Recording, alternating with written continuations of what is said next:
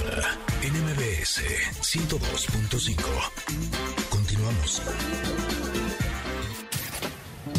El mundo de los libros en el Club de Lectura Ingrid y Tamara, bajo la presidencia de la Book Friend Norma Bautista.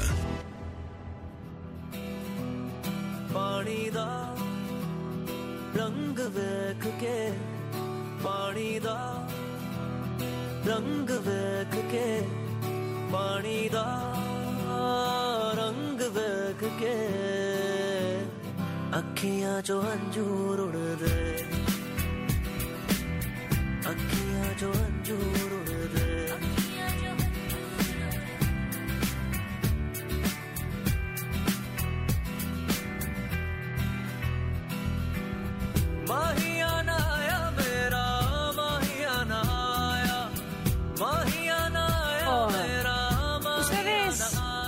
ustedes se preguntarán, ¿y ahora por qué estamos recibiendo a Normita Bautista con esta música de la India y no con la que siempre la recibimos, con su música de la bicicleta? Bueno, ¿por qué? Porque hoy nos trae, entre otros libros, un libro de historias de la India que me parece que va a ser maravilloso, pero ella está para eh, platicarnos de este y de otros dos más, así es que vamos a darle los micrófonos. Norma Bautista, bienvenida, ¿cómo estás? ¿Cómo estás, Tamarita? Un besito, este, Ingrid, qué gusto volver a verte. Ay, sí, estoy feliz porque la tengo en cabina. Te juro que la vi así de, ay, creo que desde noviembre no nos veíamos, Ya ¿no? sé. Muchísimo, tiempo, este, pero estoy feliz de, de estar aquí con ustedes con tres grandes recomendaciones que justo antes de entrar al aire le comentaba a Ingrid que las tres en cierto modo van a transformar a quienes se adentren en estos libros, a los lectores de estos libros.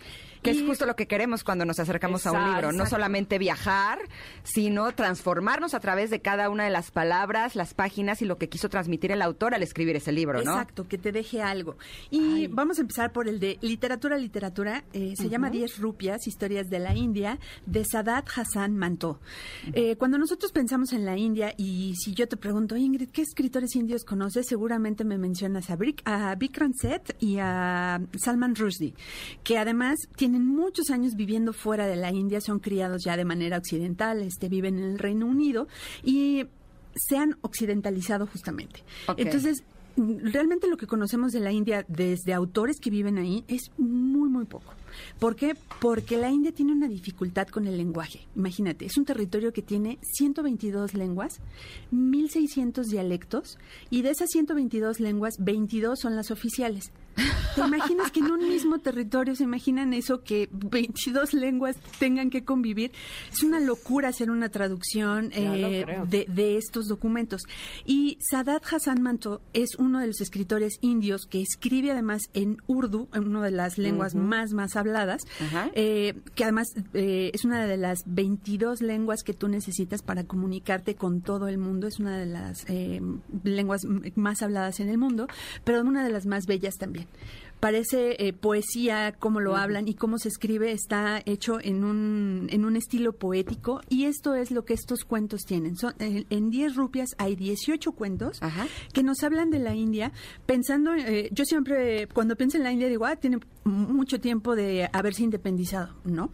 Apenas en la mitad del siglo pasado consiguió su independencia y un- una nación tan joven, una nación que ha tenido que vivir con desprenderse de quienes los colonizó tanto tiempo, donde la piel tiene mucho que ver para que tú tengas una posición eh, o un reconocimiento social y las creencias religiosas, todo eso habla de un pueblo muy rico, muy diverso, pero también súper sensible y, y eso es lo que encuentras en estos cuentos. Mira, se me puso la piel chinita Ah, ya pensando. ¡Qué te voy a decir bonito! por qué tuve la oportunidad de estar en la India hace yo creo que un par de años y me enamoré. Me enamoré de su cultura, me enamoré de los lugares, me, enam- me enamoré. Realmente es un país riquísimo, pero ¿sabes qué me llamó mucho la atención?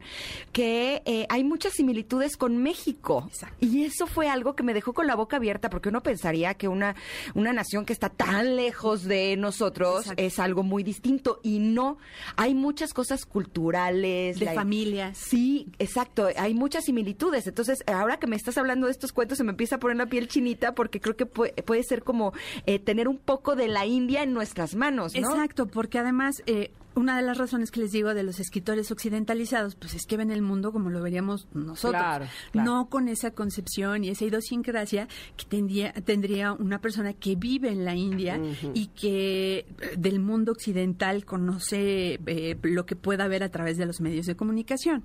Entonces, eh, estos cuentos, además, eh, que están muy, muy bien escritos, tienen eh, la ventaja, te digo, de presentarte todo el caleidoscopio de cosas que te puedes encontrar en la India. Y tú Ay, que conoces y tú que conoces ese país, Ingrid, no me dejarás mentir, si te mueves de una región a otra es un país completamente diferente. No, pero además, el, para viajar de una región a otra son ocho horas en coche y además en unas carreteras de un carril, o sea, no de dos, de uno. O sea, me refiero uno para los dos sentidos. o sea, te tienes que ir al acotamiento para poder pasar cuando viene un coche en el sentido contrario. O sea, realmente transportarte en la India es toda una aventura. Y ojalá no se le ponche la llanta a nadie, porque entonces llegaste pasado mañana. No, y de pronto te encuentras una vaca que Sí, está dormida en medio de la carretera. Y no la mueven. Por supuesto No, que no, si son no, no, sagradas. sagradas, exacto. Ahora, ¿qué tipo de cuentos tiene este Eso libro? te iba a decir. Pues- ¿Pueden leerlo los niños también o No. podemos compartirlo? Eh, no, este es un libro para adultos justamente porque eh, lo que está presentando es el dolor de un pueblo que se está creando, que está dejando el, el paternalismo de quien los colonizó y eh, que se está encontrando a sí mismo. Es un libro eh, definitivamente para adultos, no, no hay, hay información que los niños eh, puedan asimilar, pero es una belleza ah, narrativa que los adultos van a apreciar muy bien. Qué maravilla. Bueno, pues qué bueno que, que te preguntamos si, si podíamos este, compartirlo, porque entonces ya hubiéramos metido la pata. Pero me, me encanta que, sobre todo en esta, en esta ocasión, nos hayas traído la posibilidad de viajar a otro mundo totalmente, que a lo mejor, como dice Ingrid, no es tan distinto al nuestro, pero que sí tiene sus propias características y nos hace sumergirnos a ellas. Qué bueno. Tenemos otra lectura, ¿verdad? Ay, sí, y esta sí es para niños. Voy a, voy a compensar. Es lo de Tam. Sí, Así, sí, lo mío también nos encanta. Es lo tuyo, pero además se lo voy a prestar a, a- a Ingrid para que te diga qué ilustraciones trae. Está bellísimo, bellísimo. Es un libro que como objeto lo quieres en, en tu librero y en, en el buró de los niños eh, todas las noches. Yo no sabía que la abeja maya, esa caricatura con la que muchos crecimos en la década de los 80, era una novela. Me enteré hasta que este libro llegó a, a mis manos y entonces empecé a buscar porque yo no sabía que esto era una novela y a documentarme un poco sobre el autor, además de, de origen alemán. Y de reencontrarte con, con esta abeja, este, yo eh, leí el libro eh, pensando en ciertos eh, capítulos de, de, la, de la caricatura, pero la verdad es que las ilustraciones que este libro trae son sorprendentes. Sí están divinas. no Esa es la digas. calidad Pero, y- preciosa. y, se parece a, a la que vimos en la televisión en No, aquel no, momento. Es otra cosa. Ay, mucho- quiero verlo. Mucho más estilizada, unas, unas ilustraciones preciosas. Maya es una, es una abeja curiosa, aventurera, que no quiere pasar su vida en la colmena. Ella quiere conocer el mundo porque sabe que allá afuera debe haber algo eh, maravilloso. Y al final, Maya es esa eh, inocencia de niños, donde te sorprende todo y allá estás abierto a conocerlo todo. Está acompañada así de esa legión de insectos que también la veíamos, este, sí. que la acompañaban en sus aventuras. Y al final Maya regresa a la colmena porque las avispas están eh, amenazando el, el- el reino y ella tiene esa convicción de defender a, a su familia y a sus amigos y el, el lugar al que pertenece, ¿no? La colmena. Entonces, eh, es un cuento bellísimo, este, es, un, es una lectura buenísima para, para dormir a los niños o para levantarlos con, Claro. con una buena actitud. Y además un libro que tiene muchos valores que sí queremos que, que los niños tengan, ¿no? Que la amistad, la, valentía, este, el valor también de, bueno, el, el- el miedo también como una forma de, de arrojarse y de vivir la vida y no como de atem- eh, quedar este, temerosos y, y- y paralizados, ¿no? Ujú, ujú. ¿Como Es para me- qué edades es este libro? Ah, y este libro desde cuatro o cinco años, me parece que ya las aventuras que vive Maya este, son muy, muy llamativas para todos. Sí, es que, bueno, eh, recordando eh, la, la serie o la caricatura en aquel momento, me acuerdo del temperamento de Maya, precisamente que era, sí, entre una abeja muy dulce y simpática, pero también muy arrojada. También este, se atrevía a hacer muchas cosas y eso era lo que más nos llamaba la atención, ¿no? Exacto, y muchas de las aventuras que tienes justamente porque se avienta.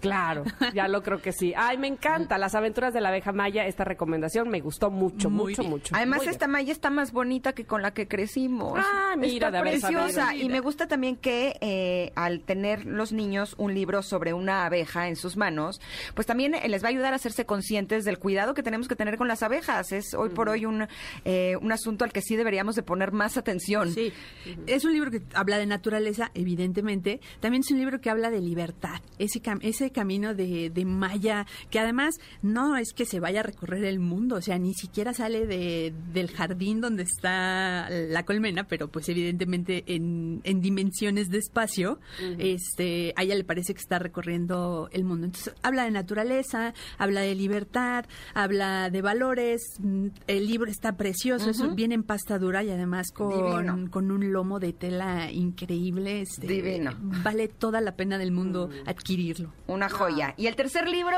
El tercer libro viene a cuento Por el mes. por el mes, porque es, eh, además de que es el mes de mi cumpleaños, es el mes del orgullo. ¡Feliz eh, cumpleaños! ¿Cuándo es? ¡Qué Muchas bonito! gracias. Al final de mes, ya casi acabando el año 27 de junio, el día más precioso del año. Cáncer, igual que yo, mira. Bueno, lo tendremos muy presente, mi querida Normita, Muchas el 27 de junio, ya está apuntado. Bueno, el libro se llama Orgullo, la lucha por la igualdad del movimiento LGBTI y es de Matthew Todd.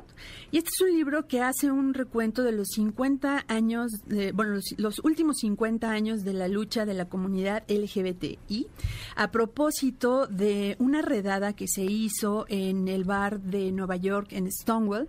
Eh, llegó la policía, los reprimió y este, este hecho hizo que se desencadenaran muchas protestas y una lucha abierta por la defensa de los derechos de esta minoría. En ese entonces una minoría porque estaba penado el el que se hablara abiertamente o que declararas abiertamente que eras homosexual. Pero a raíz de esto, pues te dan cuenta de que no eran ni tan poquitos, ¿no? Que la comunidad era más grande.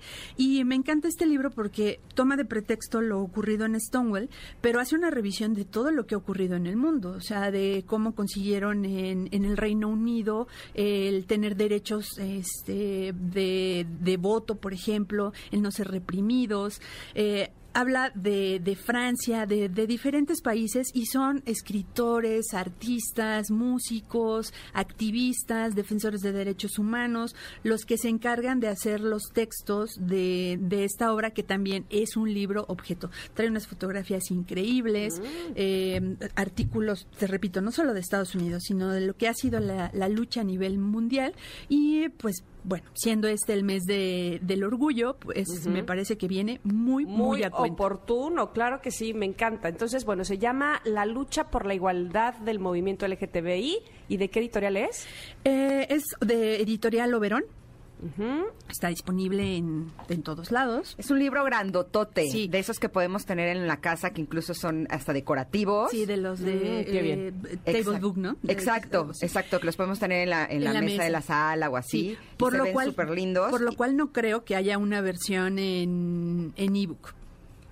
Ah, ok. Ah, claro. Justamente por la dimensión y por lo rico de la, del, del trabajo fotográfico que, que tiene, no creo que haya una versión en ebook y, y vale toda la pena del mundo tener el ejemplar este físico. Y tienes razón, las fotografías son preciosas. O sea, no he leído el libro, estoy hojeándolo y de ver las fotografías empiezo a sentir cosas, ¿sabes? sí. Como Ay.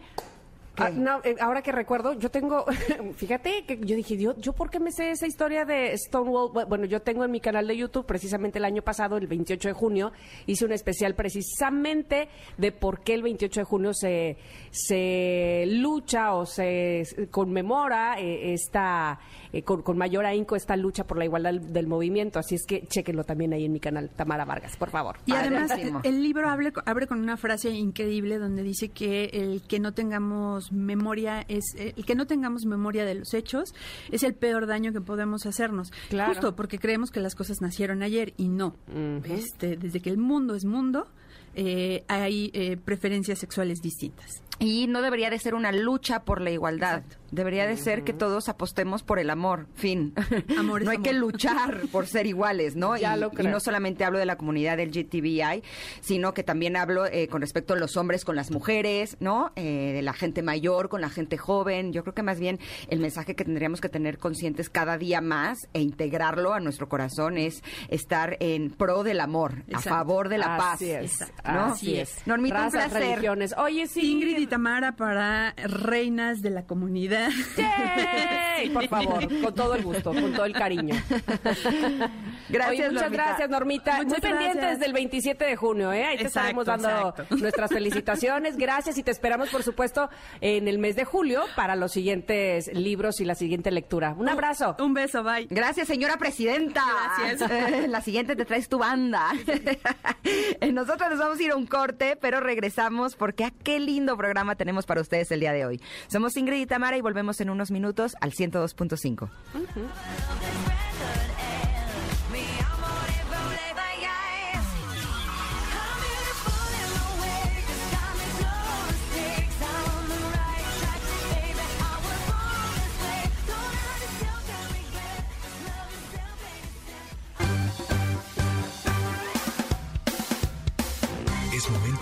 pausa.